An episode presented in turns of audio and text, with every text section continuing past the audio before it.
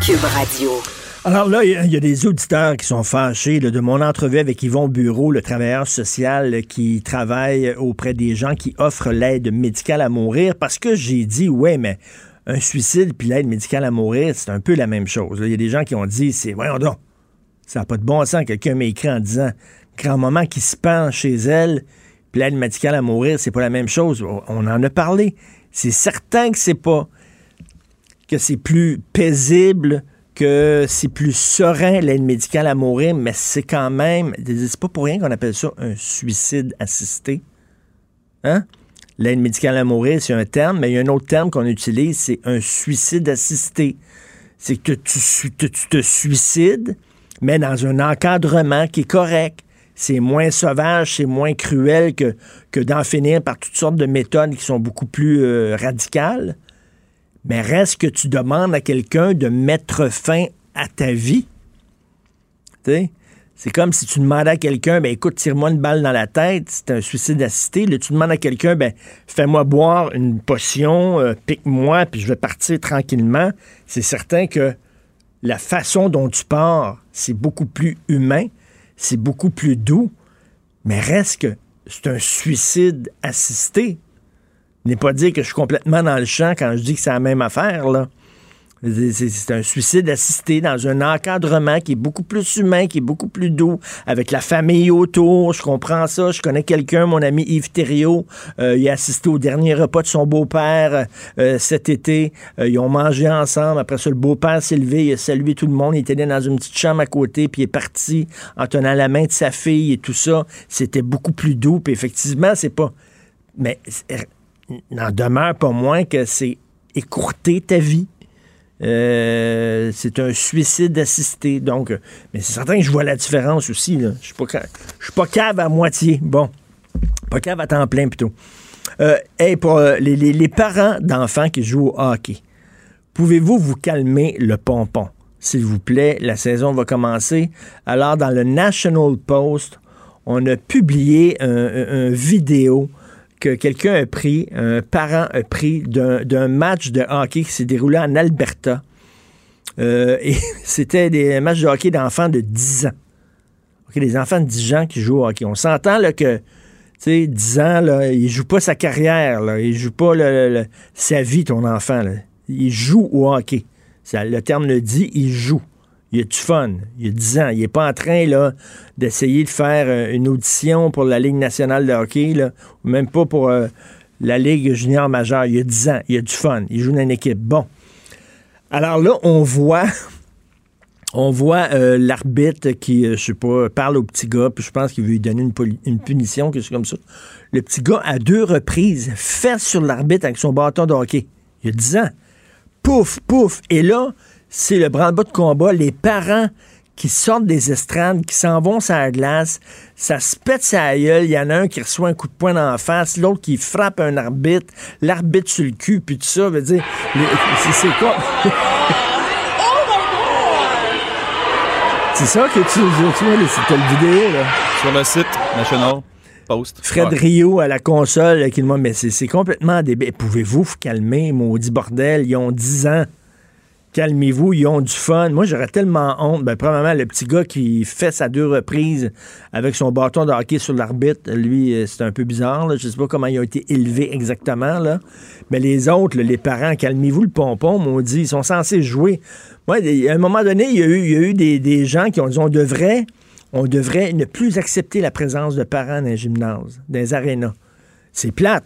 C'est plate parce qu'il y en a il y en a des parents qui ont une tête ses épaules, puis il y en a des parents qui sont là, puis qui vont encourager leurs enfants, mais qui s'énervent pas, là. C'est plate tout le temps tout le monde qui doit, qui doit payer pour deux, trois pommes pourries.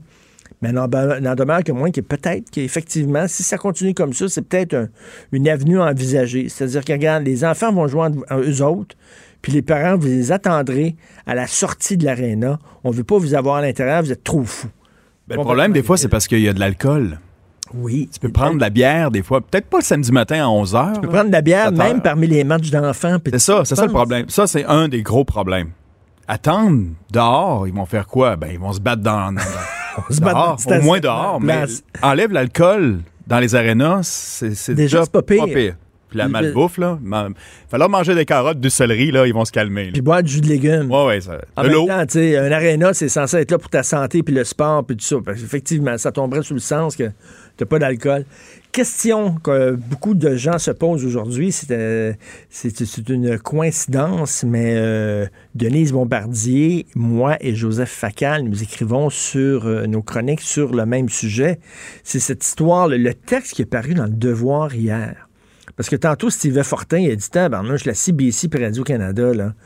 Fait vraiment, ils vont chercher sur les, les, 22 000 professeurs, ils vont aller chercher les quatre professeurs là, qui veulent pas enlever leur voile, puis qui ont perdu leur job, puis qui broient, puis là, ils vont faire jouer ça du matin au soir, puis du soir au matin. Mais ceux qui ont enlevé leur voile, puis qui ont accepté la loi, tu ne vois pas. Mais il y avait un texte dans le Devoir hier, justement. Ils sont allés, là, ils ont parlé à une enseignante. Euh, on lui a dit qu'elle avait jusqu'à aujourd'hui, le 10 septembre, aujourd'hui, elle avait aujourd'hui pour enlever son, voile, sinon il y, aurait, des sanctions. Je ne sais pas exactement c'est quoi les sanctions. C'est pas clair, ça les gens qui ne respectent pas la loi 21, quelles seront les sanctions du gouvernement? Est-ce que tu perds ta job? Est-ce que tu as une amende? Est-ce que ça, c'est très flou dans la loi, mais bref. Et là, le devoir sont allés chercher cette enseignante-là. Puis là, ils ont dit, puis deux autres enseignantes aussi qui voulaient devenir enseignantes, mais finalement qui n'auront pas, pas de contrat d'enseignante parce qu'elles ne, veulent pas enlever leur voile, elles ne, veulent pas respecter une loi qui a été adoptée de façon démocratique. Et là, dans le devoir, au moment même où il y a une pénurie de profs au Québec, c'est comme c'est écœurant, cette loi-là. On a besoin de profs au Québec, là. Puis là, les enfants n'auront pas de profs à cause de quoi? À cause de François Legault. Puis sa loi 21. Et là, euh, aujourd'hui, Joseph Facal euh, fait euh, stepper comme moi. Il a eu la même, même réaction. Moi, là, attendez, attendez une minute, je regarde. Il commence son texte, Joseph. Le Devoir publiait hier un article proprement stupéfiant, tant il était tendancieux. Il était tendancieux parce qu'il se présentait non pas comme une chronique d'opinion, orientée par définition, mais comme un reportage objectif. Puis il dit, ça n'a pas de bon sens, comment c'était gros. Moi aussi, j'ai lu le devoir hier, j'ai steppé en disant, mais c'est quoi ça? C'est bien tendancieux. Alors, il appelle ça un public reportage, Joseph Facal.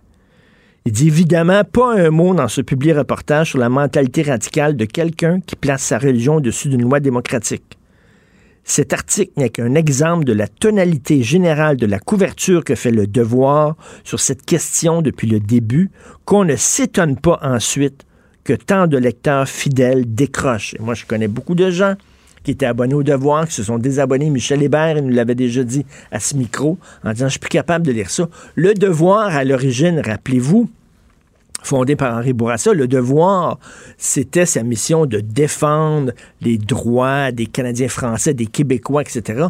Mais là, c'est rendu le, le, prion en Église de Québec solidaire, le petit missel de Québec solidaire. On dirait que c'est le journal interne de Manon Massé, de Gabriel Nadeau-Dubois puis de Sol Zanetti. C'est incroyable comment ces gens-là, je le rappelle, c'est une loi qui est appuyée par 70% des Québécois. Il me semble que le devoir, par, sa mission, devrait appuyer cette loi-là. Ben non. C'était tellement tendancieux, ce texte-là. Et comme disait Joseph Facal, si c'est une chronique, c'est correct. Une chronique, c'est ça. C'est ton opinion, puis c'est correct. Non, non, mais c'était présenté comme un reportage objectif au moment même où il y a une pénurie de professeurs. Un, c'est pas la loi 21 qui a créé la pénurie, de profs. Puis deuxièmement, la loi, c'est la loi. On n'est toujours bien pas pour accepter des gens qui ne respectent pas la loi sous prétexte qu'on manque de profs. Maudit, la loi doit être respectée au Québec. Vous écoutez politiquement incorrect.